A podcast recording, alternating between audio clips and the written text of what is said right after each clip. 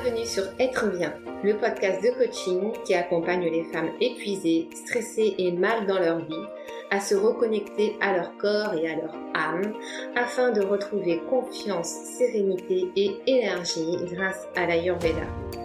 Je suis Lydia Van Messem, coach en connaissance de soi et gestion du stress, naturopathe ayurvédique et fondatrice du podcast Être bien. Toutes les informations que je partage ici sont disponibles sur mon blog www.lesamesbienveillantes.fr. Mais sans plus attendre, place à l'épisode du jour.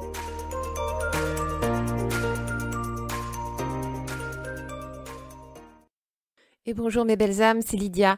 Je suis ravie de vous retrouver aujourd'hui pour un nouvel épisode du podcast Être bien. Toujours un plaisir de vous retrouver.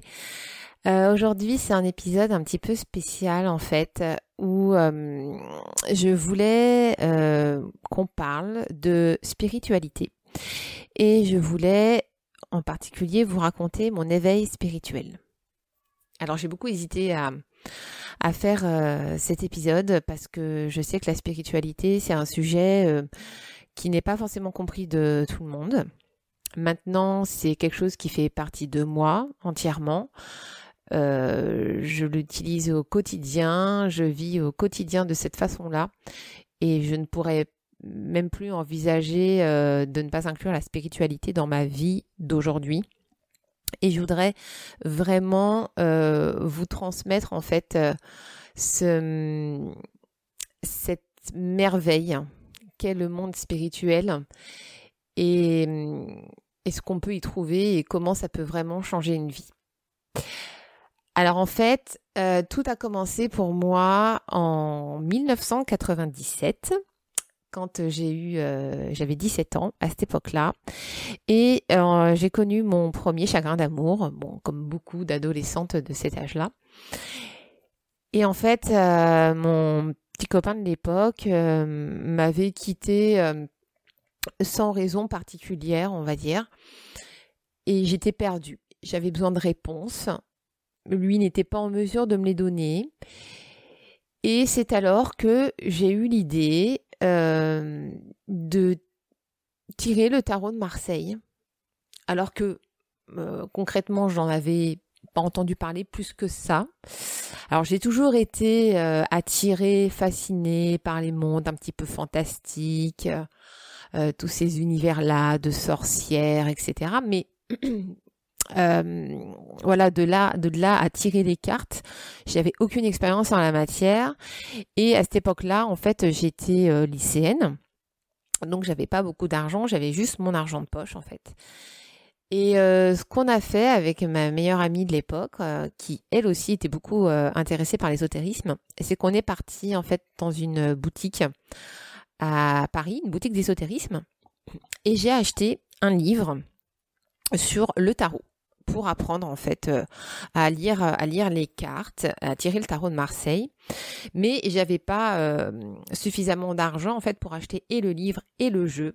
Donc j'ai juste acheté le livre et ce que j'ai fait en fait, c'est que j'ai pris un jeu de tarot que mes parents avaient et qui n'utilisaient plus. Donc le jeu de tarot euh, classique en fait hein, avec les atouts. Et en fait, je me suis amusée à calquer les dessins des cartes. En fait, dans le livre que j'avais acheté, euh, les cartes étaient représentées à taille réelle. Donc c'était vraiment la taille pile poil du jeu de tarot. Donc euh, je me suis amusée en fait à, décalquer euh, toutes les cartes et à les dessiner à tout découper et tout coller sur, sur les atouts en fait du jeu de tarot de, de mes parents. Et, et comme ça, en fait, j'ai fabriqué mon propre jeu de tarot. Donc, mon jeu, il est vintage, il est homemade, mais alors sur le coup, euh, j'y ai mis vraiment tout mon magnétisme dessus. Il est imprégné de mes énergies et je serais absolument incapable d'ailleurs de tirer les cartes avec un autre jeu euh, que, que celui que j'ai fabriqué, tout simplement. Euh, j'ai essayé hein, à un moment donné d'acheter un vrai jeu de tarot parce que bon je me suis dit quand même à un moment donné voilà ton jeu tout pourri là il faudrait peut-être en changer. Et puis, euh, bah non. En fait, le feeling n'est pas du tout passé avec l'autre jeu. ce qui fait que je ne l'ai jamais utilisé et encore à l'heure actuelle, je continue d'utiliser mon vieux jeu de tarot homemade. Mais il n'y a que lui qui, qui parfaitement à mes questions et dans lequel j'ai entièrement confiance. Donc j'ai commencé comme ça à tirer le tarot de Marseille. Donc au départ, bien évidemment, je m'aidais énormément du livre pour euh, lire euh, l'interprétation des cartes, euh, essayer de comprendre l'interprétation des cartes, mais c'était un peu difficile parce que hum, quand on lit le tarot de Marseille, en fait, on peut pas lire carte par carte parce qu'en fait, les cartes se répondent et résonnent les unes entre elles et forment en fait un, un, un groupe qui va en fait orienter la réponse à la question. Donc moi, bien évidemment, je le faisais de façon vraiment très linéaire, carte par carte, et au départ, j'avais un petit peu de mal. Et puis très rapidement, en fait, j'ai décidé de mettre un petit peu de côté le livre et plutôt de, faire confiance à mon intuition. Et à ce moment-là, tout s'est débloqué et tous les jeux, les tirages que je faisais étaient d'une exactitude incroyable. Mais même moi, avec euh, ma meilleure amie, en fait, on n'en revenait pas. On se disait, mais c'est un truc de dingue. Au départ, on, avait plutôt tiré les cartes. C'était plus comme un, divertissement où, euh, en fait, on n'y croyait pas vraiment, quoi. On s'est dit, non, mais euh, c'est pas des cartes qui vont nous prédire l'avenir ou qui vont nous donner des, des vérités ou des réponses à nos questions. Et en fin de compte, on s'est, bah, on s'est rendu compte que, bah, si, si, si, ça marche vraiment, en fait. Alors après, je pense avoir certainement un don particulier pour euh, lire le tarot puisque ma copine elle en fait n'arrivait pas du tout à interpréter les cartes alors que pour le coup elle a un père médium mais vraiment un vrai de vrai avec les flashs et tout ce qui va avec quoi. Et, euh, elle en fait n'arrivait pas à interpréter euh, les cartes. Et moi à chaque fois j'arrivais vraiment à lire le jeu mais d'une limpidité extraordinaire donc après ça, eh bien j'ai continué à tirer les cartes de, temps en temps pour moi, pour mes amis, mais euh, voilà, j'ai jamais eu l'idée euh, d'en faire euh, commerce spécialement, de me faire payer pour pour tirer les cartes à quelqu'un. je considérais que c'était en fait un un don de Dieu ou euh, en tout cas voilà quelque chose de plutôt euh, plutôt positif. Et en fait j'avais cette croyance limitante que si euh, je me faisais payer quelque part en fait pour lire les cartes à quelqu'un eh bien j'allais perdre mon don tout simplement.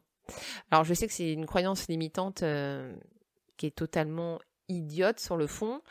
J'ai su bien bien après pourquoi j'avais cette croyance qui était en fin de compte liée à une vie antérieure que, j'ai eue et qui était en lien justement avec euh, la médiumnité et le fait de gagner de l'argent en échange de ces dons, c'était pas tout à fait la même chose. Dans mon ancienne vie, j'étais guérisseuse et en fait, euh, c'était mon mari qui était une personne mal intentionnée qui euh, en fait faisait commerce de mon don contre ma volonté c'est quelque chose dont j'ai beaucoup souffert dans mon ancienne vie apparemment. Et donc voilà, c'est pour cette raison, je pense vraiment au niveau karmique, que euh, je bloquais en fait par rapport à ça. Euh, donc voilà, donc j'ai continué à tirer le tarot, mais c'était pas quelque chose, euh, voilà, ça rythmait pas non plus mon quotidien. je les tirais de temps en temps quand j'avais vraiment une question qui me taraudait, mais sans plus en réalité. Et puis, euh, c'est bien, bien plus tard, en 2017, donc 20 ans après, que la question de la spiritualité est revenue, en fait, euh, sur le devant de la scène. À ce moment-là, j'avais deux questions majeures qui me taraudaient et dont je voulais absolument trouver la réponse. Euh, c'était, petite 1, est-ce qu'il existe une vie après la mort? Et petit 2, est-ce que Dieu existe? Alors, euh, par rapport au fait que je me posais la question sur l'existence de Dieu, en fait, il faut savoir que euh, j'ai des parents qui sont vraiment aux antipodes en termes de croyances. Ma mère est très croyante, euh, catholique, chrétienne, et mon père, lui, est complètement athée. Alors, il ne croit en rien de rien, il considère que tout ça c'est des foutaises. Donc, euh, du coup, moi, je me suis retrouvée un petit peu au milieu des deux. Et euh, ma maman, en fait, euh, bah, m'a enseigné la religion chrétienne, j'ai fait du catéchisme, j'ai fait ma première communion et je n'ai pas voulu faire la communion principale, en fait.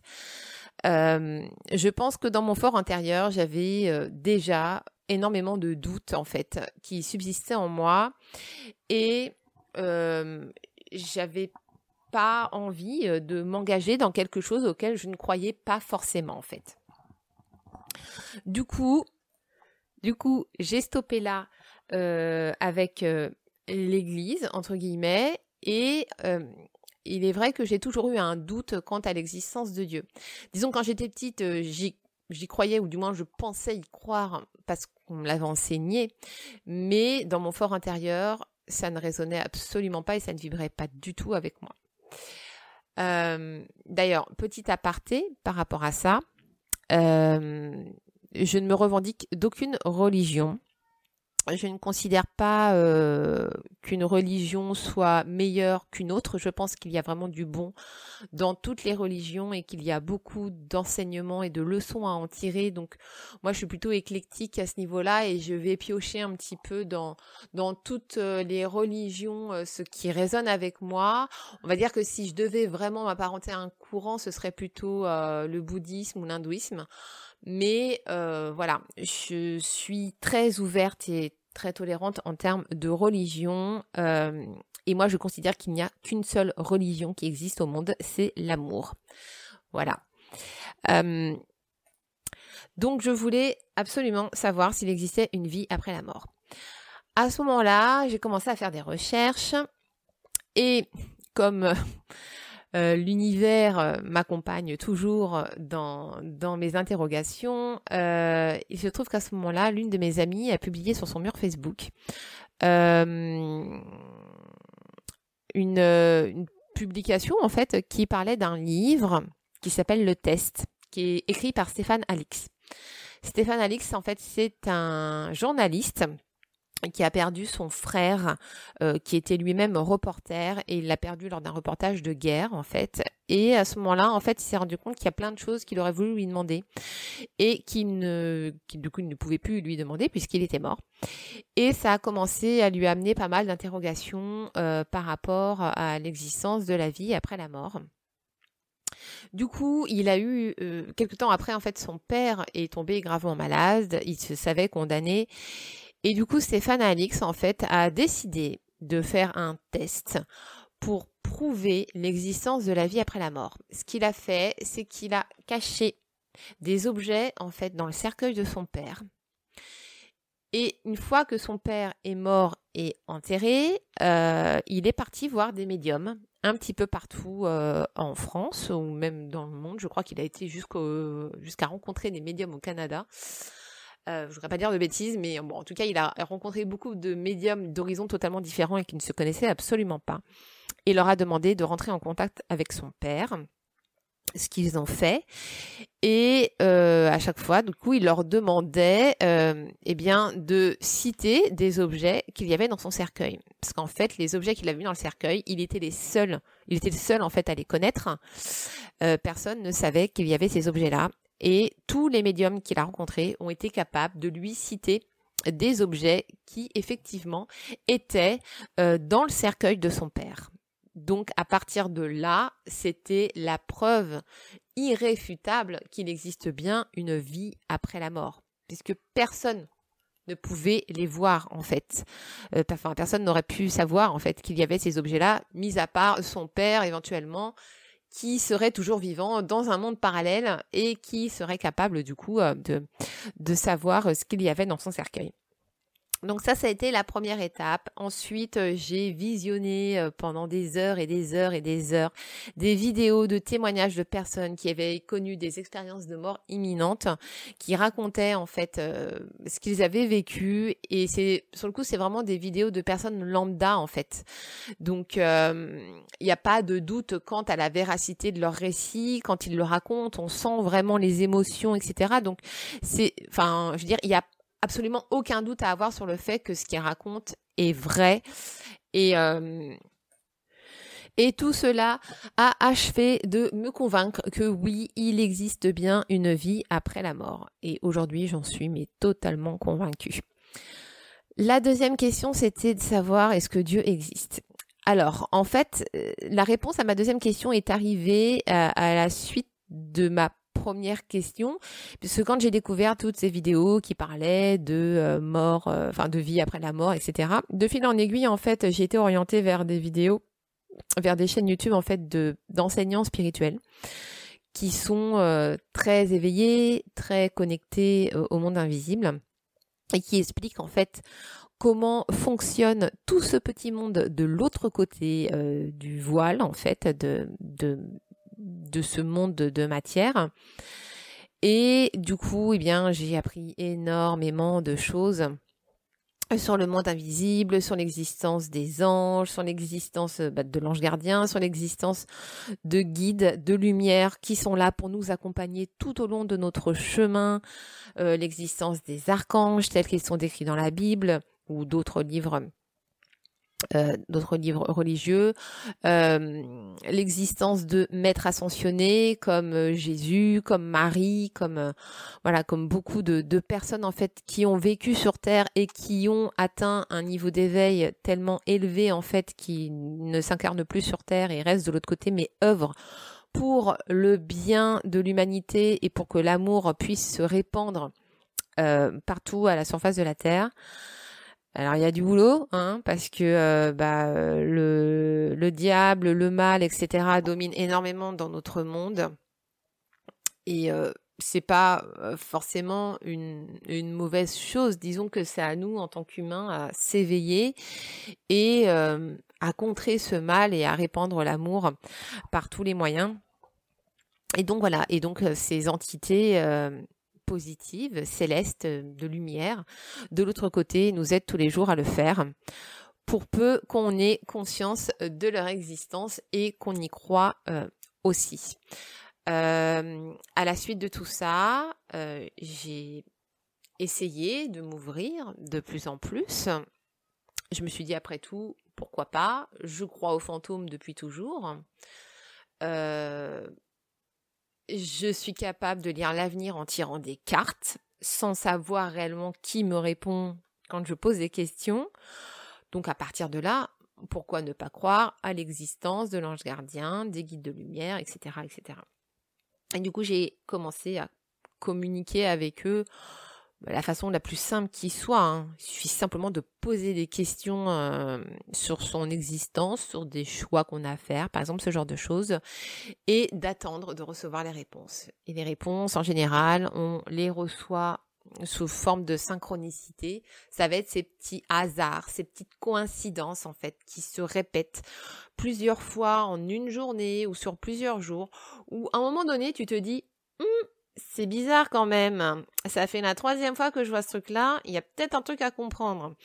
Eh bien, ça, par exemple, c'est des synchronicités, c'est des réponses que vous envoient vos guides de lumière pour vous mettre sur la voie, pour vous indiquer la route à suivre, etc. Et ça, c'est quelque chose que j'ai expérimenté, que j'expérimente encore aujourd'hui, tous les jours. Les personnes qui sont vraiment très très éveillées, qui ont leur troisième œil euh, vraiment ouvert, etc., elles sont capables carrément d'avoir claire audience, claire sentience, etc. Donc rien qu'avec leurs sens en fait qui sont décuplés et leur sixième sens en fait qui est vraiment euh, très euh, très prolifique en fait elles entendent carrément la réponse dans dans leur tête ou elles ont carrément des flashs qui vont leur permettre d'avoir la réponse moi, ça peut m'arriver, mais il faut que je sois en méditation. Sinon, ça ne fonctionne pas.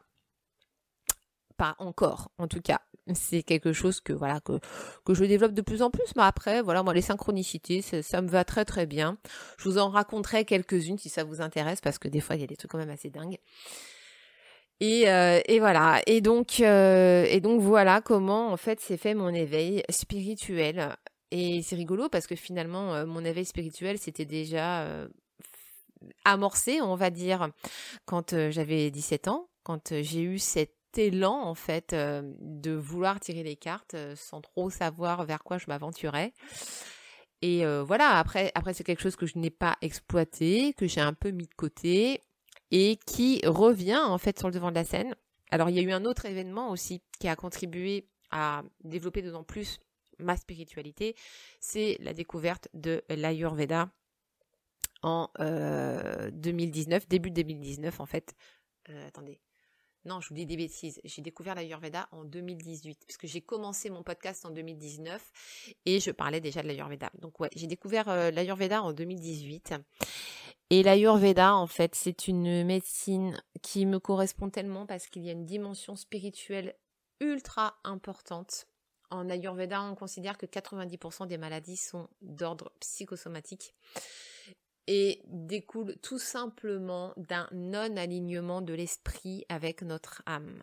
C'est-à-dire que notre âme est venue s'incarner dans un corps de chair, un corps de matière en fait sur la terre, pour vivre une certaine expérience, pour réaliser une certaine mission de d'âme, une mission de vie.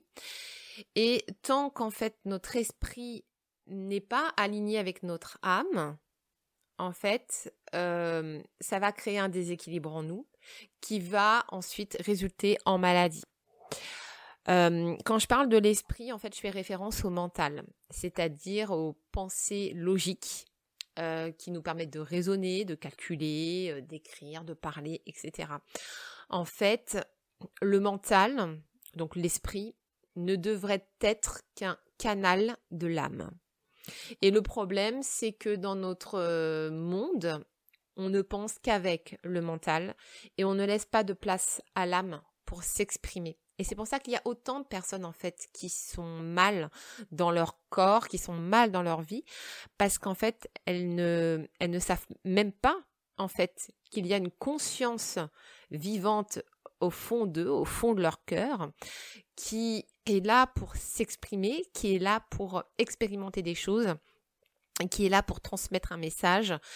Et tant qu'on ne reconnecte pas avec cette essence divine qu'on a en nous, tant qu'on ne se reconnecte pas avec son âme et avec son intuition, puisque l'âme en fait utilise l'intuition pour nous envoyer des messages et pour communiquer avec nous, tant qu'on ne laisse pas de place en fait euh, à notre esprit pour faire le silence, pour pouvoir écouter les messages de notre âme, eh bien en fait on sera toujours dans le contrôle ou à penser de façon logique avec notre tête, avec notre raison.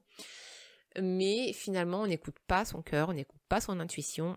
Et au final, ça crée forcément un déséquilibre et un mal-être qui finit par avoir des répercussions au niveau du corps. Donc, c'est pour ça que la spiritualité est hyper importante dans cette euh, magnifique médecine qu'est l'Ayurveda et que c'est quelque chose que aujourd'hui je me sens euh, de devoir remettre au centre en fait de mon activité et de ce que j'ai à vous proposer. Pour moi, en fait, il n'y a pas de choses dissociées. J'ai longtemps pensé à, à me dire, oui, euh, moi je guéris le corps, donc je reste focalisée sur le corps, avec l'alimentation, avec euh, les modes de vie, l'hygiène de vie, les rituels, etc. Mais il y a toute cette partie psychique qui est tellement importante et que j'ai vraiment voulu inclure parce que je me suis rendu compte au fur et à mesure euh, des coachings que j'avais pu avoir que mes clientes étaient toutes en fait en proie à un problème d'ordre émotionnel ou psychique au départ et que c'est vraiment ça qu'il faut corriger en tout premier lieu avant même de penser à guérir le corps. Et au fur et à mesure que j'allais encore en profondeur en fait dans ce dans cette euh, dans cette quête on va dire de, de guérison et de santé parfaite eh bien j'ai vraiment réalisé que l'âme avait vraiment toute son importance en fait nous dans notre monde quand on n'est pas ouvert au monde spirituel, on considère qu'il y a le corps et l'esprit. Point. En réalité, c'est pas comme ça que ça fonctionne. En fait, il faut prendre les choses à l'envers et euh, dans l'ordre chronologique, c'est d'abord l'âme au premier plan qui envoie ses messages à l'esprit. L'esprit met en œuvre ce que l'âme lui a envoyé comme message.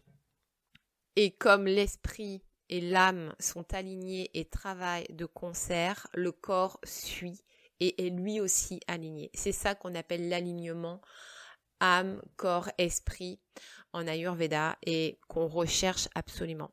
Donc oui, la spiritualité fait partie de l'Ayurveda, partie intégrante et euh, c'est quelque chose de très important. euh, oui, la spiritualité fait partie de ma vie, fait partie de mon activité de thérapeute. Donc, euh, on va dire que si je devais me décrire, euh, je guéris à la fois le corps, l'esprit et l'âme. Et j'utilise en fait toutes les connaissances que j'ai à disposition et tous les dons et talents naturels dont je dispose, y compris ces dons de lecture de, tarot et d'oracle pour pouvoir vous aider au mieux, vous orienter au mieux euh, dans votre vie, vous aider à faire les choix, les bonnes décisions. Et tout ça assorti euh, de coaching aussi en psychologie positive, en connaissance de soi. C'est vraiment quelque chose qui est hyper important pour moi et euh, clairement on peut pas être totalement aligné et totalement heureux et épanoui dans sa vie mm, tant que mm, tant qu'on n'a pas cet alignement avec notre âme et tant qu'on n'apprend pas à se connaître en profondeur. Voilà, donc c'est tout le, le, propos de ce que je bah, de ce que je propose en fait euh, durant mes coachings et euh, dans mes accompagnements. Pour celles que ça intéresse, sachez que euh, désormais dans mes accompagnements, je propose également des guidances spirituelles avec des tirages de tarot de Marseille et d'oracle. Vous avez une guidance en fait euh, concernant un domaine de vie, domaine professionnel, domaine sentimental et vous avez également une autre forme de guidance qui est une guidance mission de vie euh, qui est un petit peu différente euh, des tirages traditionnels puisque là en fait euh, je vous propose carrément de partir à la recherche de votre mission de vie, de votre mission d'âme.